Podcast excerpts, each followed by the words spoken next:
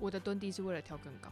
我愿意蹲下来的每个理由是，我可能前三个月我会先加把劲的，不管是用各种你你能你能知道的学习方式等等的，先把自己的量体。如果我只是第三，那我要到第一的时候我才要讲话。我必须证明自己的位置的时候，我才会告诉你，我觉得这件事情不公平啊。因为我觉得作为一个第二名或第三名的时候，你没有讲不公平的权利，因为你不够格。嗯，我的理由是你没有理由空手去拿你想要的东西。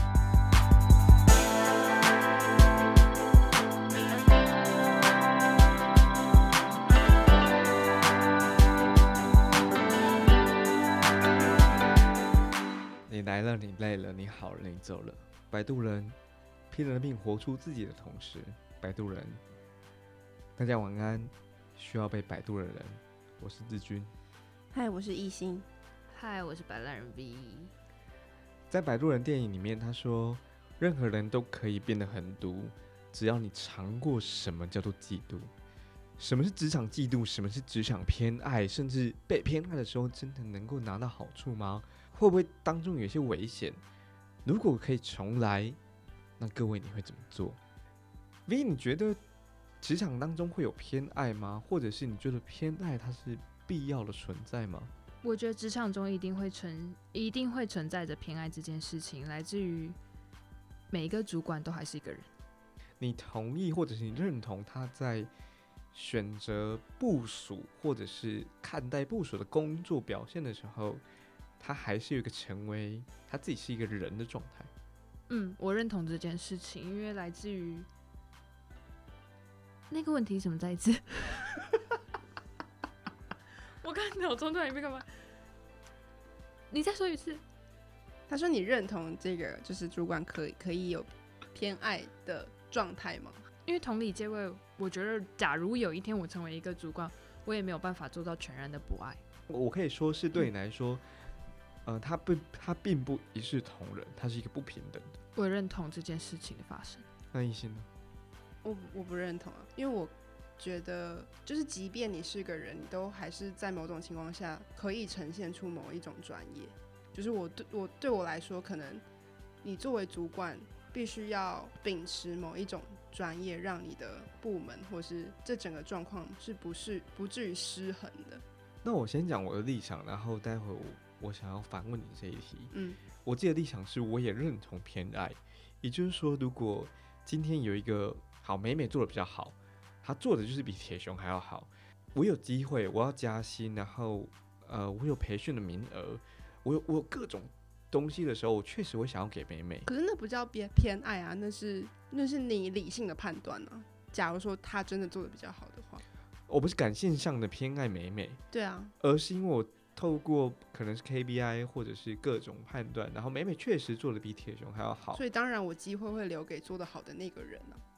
所以对你来说，这不是偏爱，这不是偏爱。我觉得偏爱比较像是人格在人格跟人格之间的互相吸引，人格跟人格之间的，就是今天因为你是张志军，不管你做好或做坏，我就是喜欢你。你们遇过这叫做偏爱？那你遇过这个状态吗？你说我被偏爱，还是我偏爱人？呃，你被偏爱，或者是不被偏爱，又或者是你偏爱或不偏爱人，可以谈一下你的经验。但在在职场上好像没有被偏爱的例子，就在我身上，因为我觉得这是来自于你的你个人的成就感，或是你想要。在这份工作或是这件事上得到的东西，是不是来自于偏爱的那个人？如果你非常在乎的话，你就会对于不不被偏爱的状态感到很痛苦，因为你无论做什么事情，好像都没有办法被认可或是被无条件的喜欢。但这件事情不就可以透过一开始年度的目标，当时的那个设定去检视你的工作产出吗？但我觉得就是，嗯，我不晓得就是在听的人的状态是什么。但是对于一个可能在职场上是新鲜人的时候，你会没有办法抓到那一个定义你工作是否是好或是不好的那个定锚。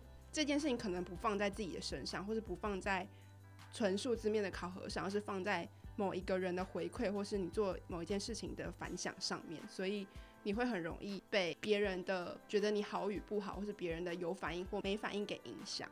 如果你可以选择你主管的个性、工作方法的话，他应该是一个什么样的人呢？我没有想过这个问题，哎，因为我觉得我是……但你很明确的讲出你不想要的，刚刚。对，但是我对于我想要的并没有想象，但他不能够踩到这些你不想要的。对，应该说不喜欢他踩到我不想要的，但是对于他踩不踩到这件事情，我可能也不会有什么反击，因为我觉得我就比较那种逆逆来顺受的个性。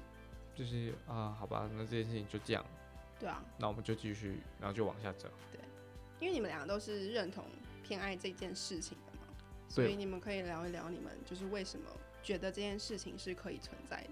嗯，我自己觉得我是一个从小就很敏感的人，所以我记得有一句话，我从小学记到现在，就是你会觉得偏心，是因为那个心不像偏向，不是偏向你那边。所以如果偏向你这边，你就 OK。但来到职场以后，我发现这是另外一件事。我觉得被偏爱的人有另外一个课题需要被需要学习。我认为偏爱这件事情，既然它是偏爱，它是变动的，它是会左右偏移的。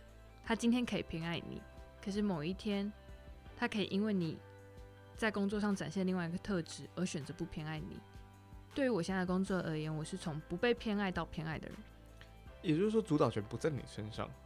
主导权不在我身上，但我的确是有付出努力。可不可以谈谈你从不被偏爱到偏爱的这个过程？其实我觉得说来很可笑。一开始不被偏爱的时候，我认为我呈现的是一个世俗应该认可的专业形象，给你的你就接受，不给你的你也不多强求的个性。但反而可能因为主管的个性而言，在我展露自我的所有真实的一切以后，我成为被偏爱的那一个。对你，我在演另外一个人的时候，反而不能得到真正的喜爱。但反之，是我成为一个真正自己，甚至把我当初极力需要隐藏的一切都展现出来以后，我获得肯定。这就是主管偏爱你的这个人格啊，就是你的但我没有期待这个人格会被偏爱，因为在我最当初的时候，我觉得那个人格是我急需要在职场上，或是在我第一份工作需要隐藏起来的东西。你没想到会这样子，我没有想到，我没有想到在工作上当个 bitch 会这么讨人喜欢。因为你直接的讲出你要跟不要的。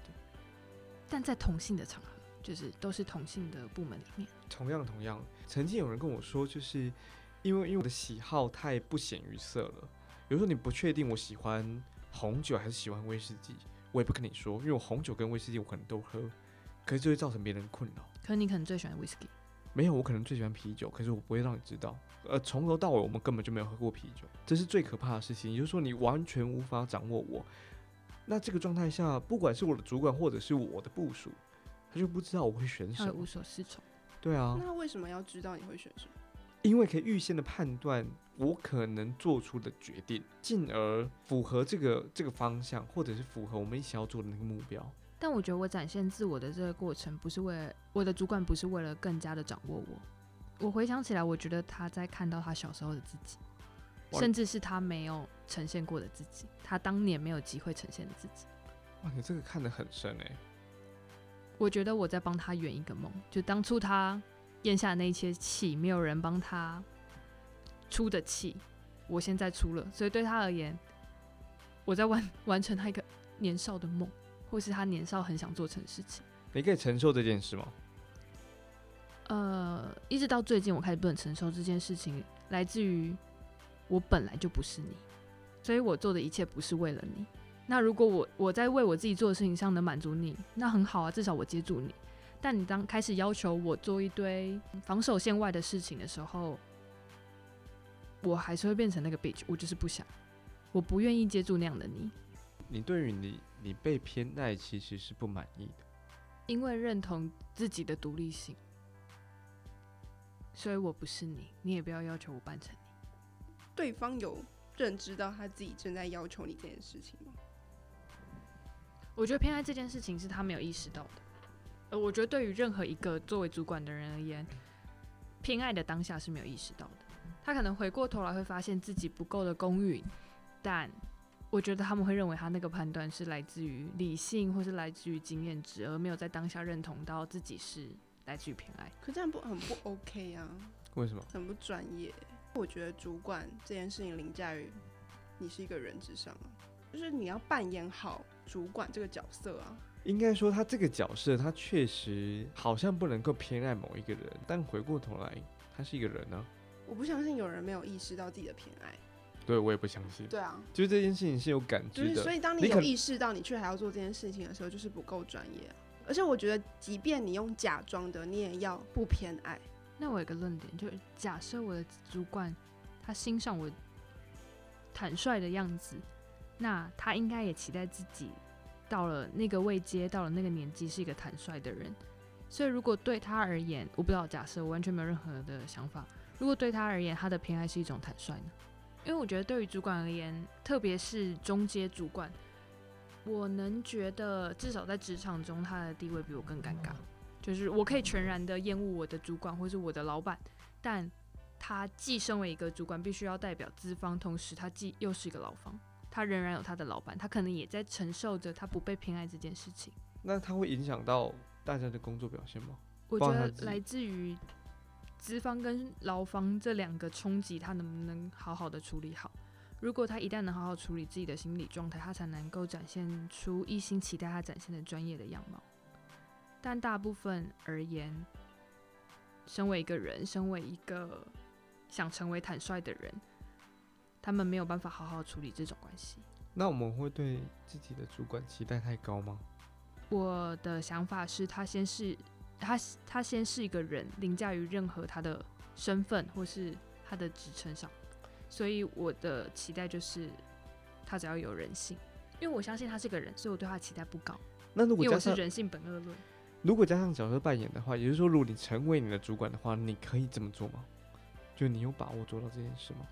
基于人性本恶论的立场，我没有办法做到这件事情，因为对我而言，我在同辈都没有办法做到这样的事情，我没有办法跟每一个我认识的人当朋友，我仍然会选择性的去选择我想交的朋友跟我不想接触的人群，所以我相信我在主管上也没有办法做到绝对的公允。那至于我没有办法能够展现出专业度，就看我造化。朋友的定义是什么？我觉得也是来自于人格对人格的吸引，我欣赏你的这种人格，跟我不欣赏你的这种人格。异性对朋友的定义是什么？我觉得取决于你愿意跟我说多少，跟我愿意跟你说多少。有时候在在那个吐呃吐露自己的瞬间，你可能就知道这个人是不是朋友了。嗯，应该是说我，呃，我是一个完全了解自己状态的人，所以我会，我会非常明白我对你这个人的防御力有多少。我对于真正的朋友的防御力力很低，就是我有可能说出任何事情，但其实，嗯、在并不是那么熟悉的状态下，我是比较不愿意透露自己事情的那种人，所以。就是依依依据我自己的判断，我来判断说我是不是认为你是我的朋友，但是这是站在我自己的这个立场，但是我没有办法管到你是不是也跟我同样觉得彼此是朋友。那你怎么切割那个呃同事跟朋友之间的那道关系？我觉得我没有在切割欸诶、比如说他可以是同事，同时也可以是朋友。因为我觉得我对一个人就是跟我合不合，或是我会不会继续深交，或是我要深交到什么程度，非常非常明白。就是无论这个人他是什么身份，就是他不不会因为他他是我同事，所以我就对他跟同学采不一样的标准啊。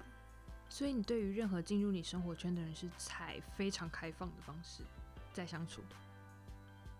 嗯，因为他进来了才决定，呃，应该说这个人进来了，你才决定他是谁，或他是什么角色。他甚至可以等一段时间观察以后再定个标签在他身上。啊，但反之，我我我开始能懂我们对于主管能不能偏爱这件事情的差别点，在于我是一个进入我生活门槛非常高的人，非常非常高。我可能在看到你的第一眼就决定你能或不能，而且可能是无来由的。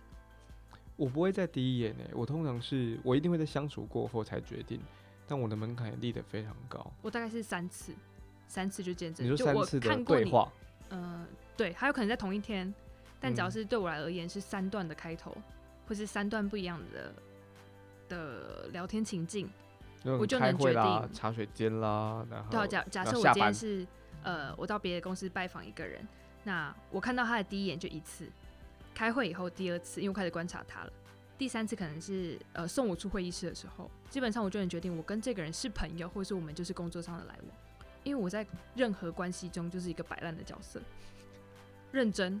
我的摆烂在于我一开始就界定了标准，所以我后续不要再因为你这个人花太多心思，所以我一开始就觉得你是或不是这件事情，就能让我以后过得很轻松，我就可以躺着摆烂。哦，你就可以不理这个人，或者是我不需要呃再思全心的付出这个人。对我就不需要再思考这个人的关系。可是也因为我对于那个进入门槛非常高，所以我对于每个进来的人以后容忍度超高。你说如果成为你朋友的话，那他就会他就可以享有你也可以在我的世界摆烂，就这么简单。所以我可以在你的世界里头摆烂。撒野、撒尿都可以。不好意思啦，不好意思。我我自己觉得偏爱是，应该说我有反例的例子，但我觉得偏爱是重要的。可是可是艺兴刚刚又说那是一个理性的判断，嗯所以我现在不太确定。嗯然后反面的例子是因为，呃，我曾经有过，我当时直接的主管，就直接 report 主管对我告白，但我我非常肯定这件事情，它蕴含着非常非常大的偏爱，但也不因为这样子我就有，或者是我就能够在工作上享有更多的权限，或者是呃更宽松的，反而不哦，因为他具备这样的偏爱的同时，他想要给你更多，也就是在这一瞬间，他会限制更多或者要求更高。我认同，我觉得被偏爱是一种被高度的期待，甚至是期待你有所回报的。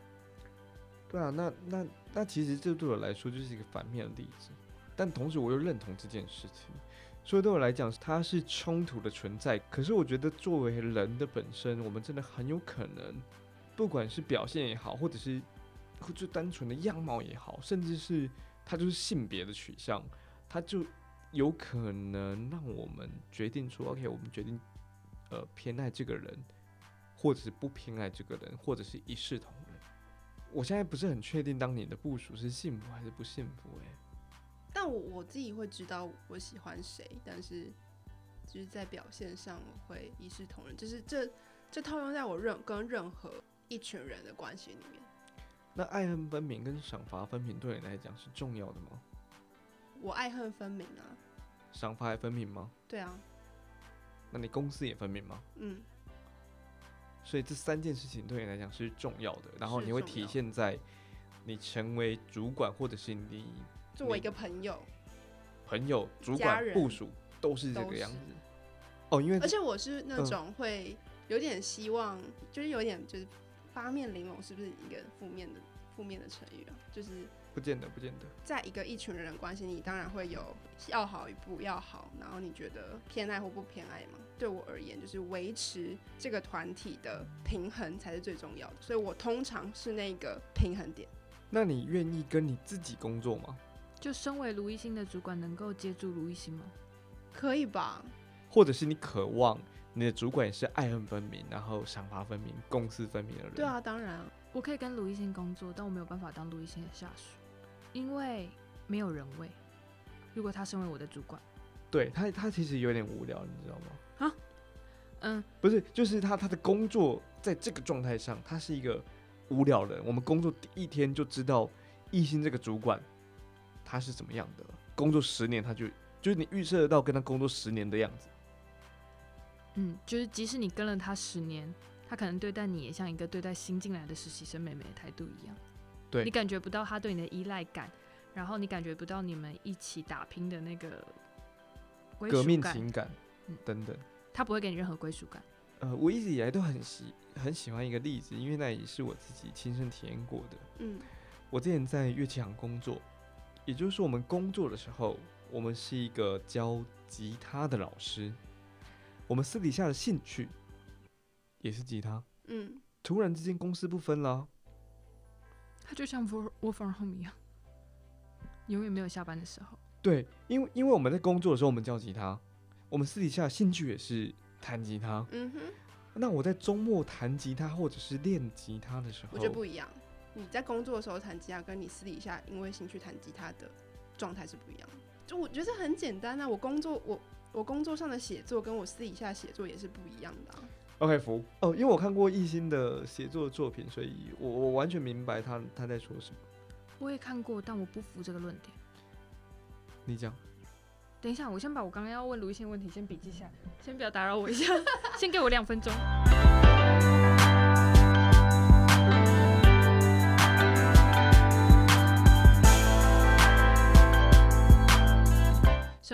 作分明的你，代表着工作的某一个程度是一个标准的独立派。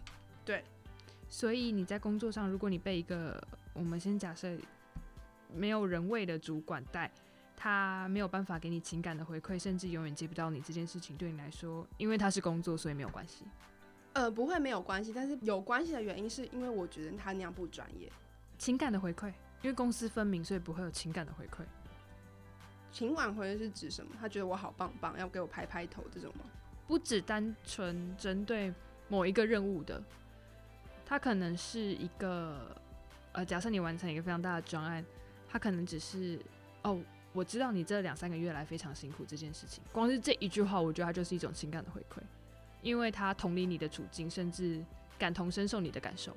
可是我觉得这不一定是情感上的回馈、欸，没有啊，你你两三个月来非常辛苦，那本来就是你的工作产出跟你应该要付出的事情啊。呃，我的意思是说他，就是他说出这一句话的，怎么讲？就是假设我是一个主管，然后我今天我的下属做了一件很好的事情，我即便我是一个赏罚分明、爱分很分明的人，我同样也会说出这句话，因为我觉得他是这是他应得的。有听懂吗？没有没有我我听懂，我听懂，但这跟我认同的公司分明不一样，因为我跟公司帮你谈的这个薪水，所以你做的任何一切是值得的。当然在呃工作时数，当然在工作的 loading 上是合理的状态，那是你应该做的事情。我不应该觉得你辛苦，或者我不应该感同身受你的努力，因为我有付你钱。比如说我们来了，然后我做我我我做 A 这件事情，所以我获得的奖赏嗯就是 A 这个薪水，所以事情结束了，嗯，所有的称赞都是多的。他光体会你的辛苦这件事情，都是一种情感的回馈。我的认知上是。嗯我跟 B 的立场是一样的。问题是，刚刚在你对于主管的期待听来，如果你也可以跟这样的主管、这样自己的主管工作的话，嗯那你会是一个对于下属觉得你应该的那种主管，不会啊，为什么会？不然你就在交心，不然你就在给予你的下属情感回馈，不然你就有人性可性。是我可以，呃我没有，我没有觉得情管那个主管没有人性啊。就是我觉得偏爱这件事情是公私分明、赏罚分明奖惩哦，爱恨分分明。。我觉得公司过度分明的情况下，只要在你认为你成交出去的东西是合理的，你不会有多余的情感交流。其实偏爱就是来自于一个团体里面有他比较喜欢跟他没那么喜欢喜欢的人，嗯，所以一旦群体里面都是一样喜欢或是一样不喜欢的人，他绝对可以超然的爱恨分明、赏罚分明、公私分明。我们假设啊，前提可是我觉得，我觉得我指的那个专业不是泯灭人性啊，可是过度的专业会失人性。就是太极端了。因为我觉得我我是一个人，我同样也认知也认同主管是个人，可是我觉得在那之上，你要一个团体好，不不论是他是一个部门，呃，一群朋友或是一个家族，你都必须要扮演某一个角色，大家都可以和平相处的状况下，我们一起往前走。同样在部门上也是，就是我觉得我是一个人，然后我是在理解大家的情况之下，为了让这个组织可以好，所以我觉得不可以有任何偏爱的情况发生，而且必须要赏罚分明。我同意你说的，所以主管是个人，但他不是他自己。某种程度上，他必须展现他成为主管的那个样貌，然后那个样貌，因因为那个样貌有可能不是他原本的自己，可是他被他得扮演那个样貌。而且我觉得这个赏罚分明不是说我给你理应得到薪水之后我就不管你，而是呃你必须让这个人，不管是他赏或是罚，你都让他知道为什么你获得赏或是你被罚。但是偏爱是完全忽略这个步骤的，就你做的再好，你都有也机会罚，许你没有被罚，但是你不知。道别人为什么被赏。那我很期待我们这节目待到卢一星成为主管以后，然后或者是我可以跟他当朋友到他当主管以后，因为要当那么专业的主管，对他而言心里会是很大的压力，甚至他给自己很多的包袱存在。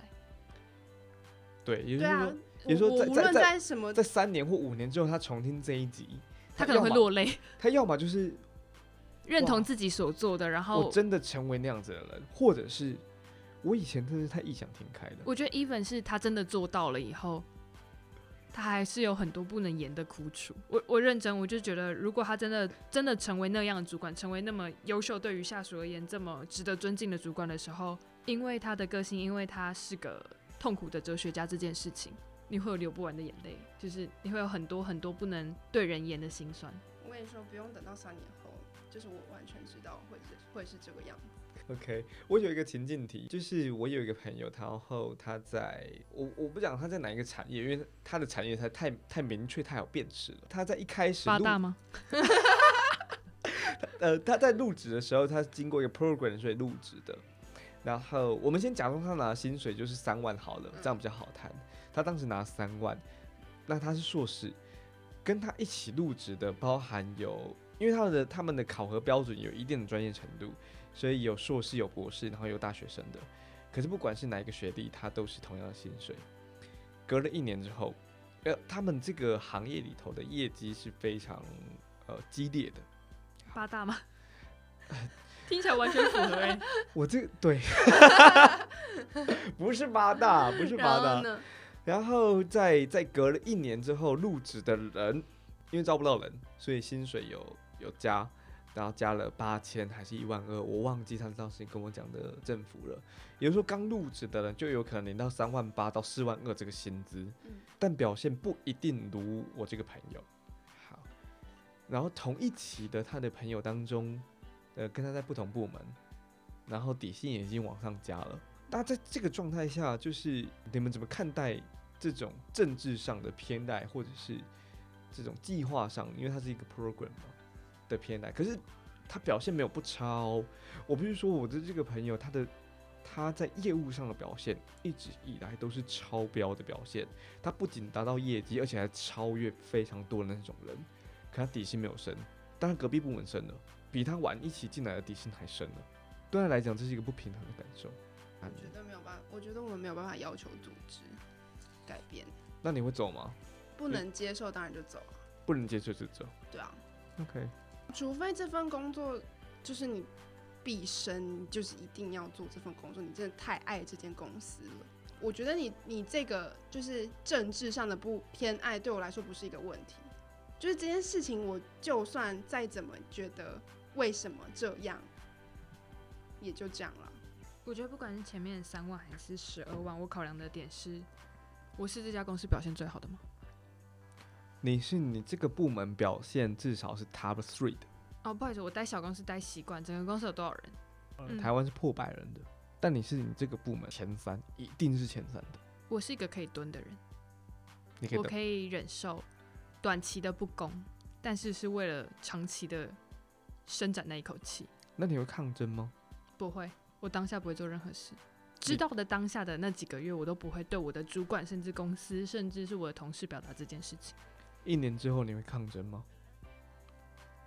我给我自己的蹲的期限就是一年，就是大概就是一年左右的事。我的蹲低是为了跳更高。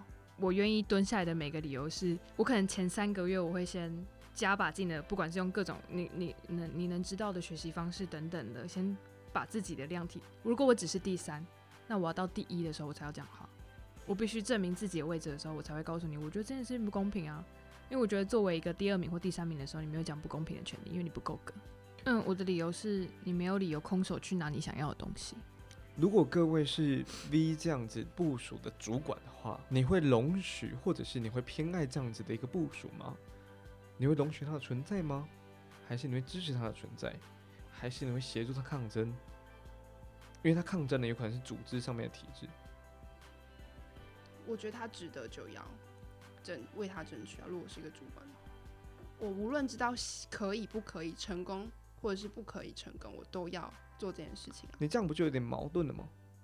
他拿到他应得的，然后你是一个赏罚分明、爱分明。如果他的应得的那个值高于现在的话，哦、他有可能是最后的应得，他不是说我现在的应得。对啊，咚咚咚，以我这个人个性，我最最容易做的最摆烂的一件事情就是我会蹲蹲到我成为第一名，然后我起来抗争，然后你妥协愿意给我的时候我就离开，因为我不是为了要你那份东西，我的抗争是我的一口气，不是要跟大家一样齐平式的对待。那你会跟就是这样子的人工作吗？你会跟你自己工作吗？我觉得超过瘾，超过瘾。超过瘾。他会是你的同事还是你的部属？我我在职场上的最高标准就是跟很厉害的人一起工作，那个很厉害是可以等于大于我，但不能小于我。你可以跟我一样厉害，你可以比我厉害，你可以远远的超于我，那我一点都不怕，因为我在往前。我觉得他比较像是一个基于我这个人很容易被周遭环境影响，就刚例如说，我刚刚可以感知到你的紧张这件事情，嗯我会反映我正在的那个环境的状态。嗯哼，所以如果我长期处在于一个你只偏爱我，你也只能偏爱我的状态的话，我没有办法进步，因为我不知道跟谁比，我不知道我要去哪里。可是如果你在团队里面摆上一个我永远是一个第二名，那我觉得我不会一辈子是个第二名。那总的来说，就不管是偏爱，或者是刚刚讲的这个不公平也好，嗯，或者是公私分明、爱恨分明、赏罚分明等等，就是综合这些情况，假设各位是部署的话，你们会去跟主管沟通吗？那如果各位是主管的话，你们会尝试的了解部署的这个状态吗？如果是部署同事被偏爱的时候，我的态度就是我蹲，因为我要跳起来。但我被偏爱的时候，我的做法是，哦干，我做过一件很屌的事欸。之前有一个读书会，然后我跟我们主管一起参加，读的那一本书叫《彻底坦率》。我在读完那一本书后，我跟我老板说，我希望你不要那么关心我。我跟他说，因为我们要跟你坦率。我觉得那某一个程度，我在表达我的看法，或是我我对这件事情的一个软性的反击。我觉得跟 V 工作应该是很过瘾的。我老板说，成为我的主管是会让他想成为更好的人，可是我每天都在成为更烂的人。OK，那你呢？你怎么看待我刚刚问的问题？我从来没有想过要沟通偏爱这件事情。所以你让他在在你的眼前发生，应该说，我觉得就是，呃，不论在你在什么状况下，你的成就感或是你的认同自己的的来源都不应该是主管。这个人可以是你自己吗？这个人可可以是你自己，但是我觉得这非常高深。我是一个，就是我是一个从来不期待任何人怎么样的人，就是包含主管，就是非常开放的态度。他对于生活圈的任何一个人的存在都是开放，就是我不期待你是那样或不那样，对我到底有什么？他不预设立场。我觉得不预设立场跟喜好不分明都很难去捉摸他到底想要怎么样。你说不预设立场，某一个程度而言是喜好不分明。对所以你觉得我喜好不分明吗？也并没有，我觉得你的喜好不是不分明，是难捉摸。嗯，因为它依时空跟当下的发生的背景不同。应该说我我们可以明确的知道你不喜欢什么，可是我不知道丢给你什么，你会像是鲤鱼一样这样子去把它吃下来。可是我知道丢给你饲料你不吃，我知道丢给你虾子你不吃，我知道丢给你鱼钩你不吃，但我不知道喂你什么。那我可能会吃，但是我不喜欢。那就是难捉摸啊。但你吃了，但你不喜欢，为什么？对啊，那就跟喜好不分它就会变成一样的啊。如果我们今天哦假哦，因为我们三个人认识是在一个酒吧，非常有两个人非常醉的情况下，我们就成为这样的朋友的。但如果有一天我跟卢一先的认识场面是我们在一个公司专案的庆功宴，我们俩都喝挂了，都吐出了一些不该讲或是没有尝试对别人说的东西，卢一新不一定会把我当朋友，even 我做了那样的事，但在那嗯个时空背景下，他不一定会认同我这个人。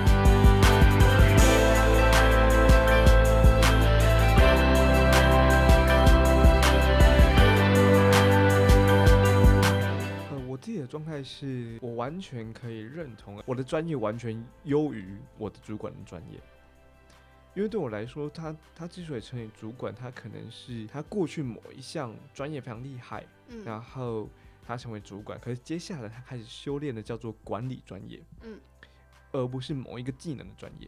如果我在我在他之下的话，我我我应该是某一个技能专业优于他，而且我肯定会优于他，不然我没有道理在他底下工作啊，因为他缺少我这样的人才，所以我才我才加入这样的组织或加入这样的团队。我很喜欢八个字，就是呃，你是一个专业领导，或者是你是一个领导专业，这是截然不同的。专业领导最常见的状态就是业务，他从一个业务专员升成业务主任、业务副理、业务经理、业务总监，他出手就是这样子的总监，他出手谈的案子、谈的金额就是比你还大，可是不见得他可以带得了一个设计师嗯，啊。万一这个业务团队需要一个设计师呢？所以我我更加认同的是领导专业，也就是说，我们服从或者是我们尊敬，或者是我们跟随那个对象，不管你用哪一个动词，他是一个领导专业的人。但我觉得重点是我服你，对所以是领导，不是专业。我我我的认呃，为对我来说是这样子，我服的人大部分是这个样子，服啊，我服你，但是但是你不一定我不一定比你厉害。对，但是我服你，就是我的写作可能也不优于你，然后我看数字也不优于你，但是我可以把你带到你想要但是你去的地方。说服我可以把你啦搞得服服帖帖。用“搞”这个动词吗嗯，我可以把你按耐的服服帖帖？OK，招待的服服帖帖，那服侍的服服帖帖。那你也是这样吗？嗯，我就是一个鸟猫的人啊，鸟猫是你，但我是一个龟毛的人，因为我看太细了。我突然想到，我选直属教授这件事。嗯哼，嗯，我一开始选我，反正我有两个人选，然后第一个就是财务背景出身，然后他希望老师没有在看这一集，财务背景出身，然后他一直在公司里面担任，他甚至帮助一家电子公司 IPO，然后他就是一个财务人员，极度专业的一个背景。然后另外一个是他有非常非常多家公司的读懂形象的工作在兼任的一个导师，然后他甚至在企业界是一个德高望重的人，然后他甚至，呃，对我而言，她是一个女性，这件事情会让我对她更加的加分，是来自于我觉得在商界里面，女性的付出远比男性，我觉得大概可以多个二十 percent 到三十 percent，至少在他私底下的样貌。然后我一开始的属性就是我要找一个这样的人，就是我要找一个全能的人，然后一个在社会上被大家认可他专业能力的人。然后我在跟他面谈了一个上午以后，我当中没有觉得不舒适，我没有觉得他贬低我，我也没有觉得他特别喜欢我。可是，一直到我们走出那个餐厅以后，服务生帮他开了一个门，他没有用手挡，也没有说谢谢这件事情，让我对这个人的观点整个崩塌。然后反之，我跟一个我没有那么期待的教授一起吃一顿饭，然后他甚至在呃服务生递给他账单的时候是双手承接，然后给信用卡的时候的态度，让我对这个人的认同高出非常多，比我想象中的多很多。所以在我看来，身为领导力这件事情是他必须专业先让我服气，进而他呈现他的管理能力，不含不管包含是前面一心所说的他在当一个主管的时候是不是足够专业，是不是足够公允这件事情，然后再来是他的为人是不是能够让我服气。哪天我真的要身为一个主管的时候，我持续我是这样一阶一阶上去的。那不管是大学生，或者是现在有一些其实长其实长久以来是职场工作者，他说不定也没想通这件事情。那对于这些人，你会给予他建议也好，忠告也好，就是你想对他们说些什么，勉励也好。我记得我在进入职场的第一天，我想好我退休的样貌是什么。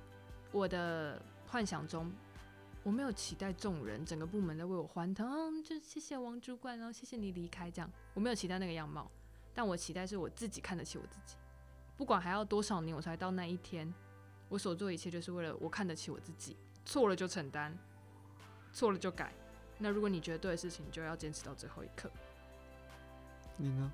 你想对他们说些啊什么？我我觉得没有办法说勉励耶，但是可以讲，可以分享一个观点，就是我从来不期待我的同事、我的主管，或者甚至公公司这个组织应该要是什么样子，我也不会因为就是这个这个这个主管这个人怎么样而选择投入或是不投入这个工作，因为那对我来说都不是衡量的指标。对我来说最重要的事情就是工作这件事情回归到自己。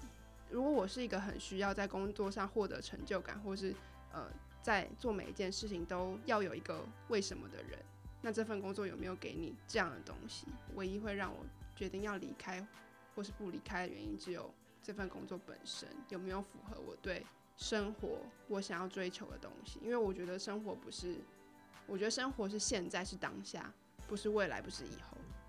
你来了，你累了，你好了，你走了。摆渡人拼了命活出自己的同时，摆渡人。我曾经听人说过，当你不能够再拥有，你唯一可以做到的就是令自己不要忘记。按下订阅就不会忘记。你可以在 First Story 或 Apple Podcast 我们的节目《摆渡人》留言给我们，或是匿名写信给我们。渡不了的，我们来，或者我摆烂。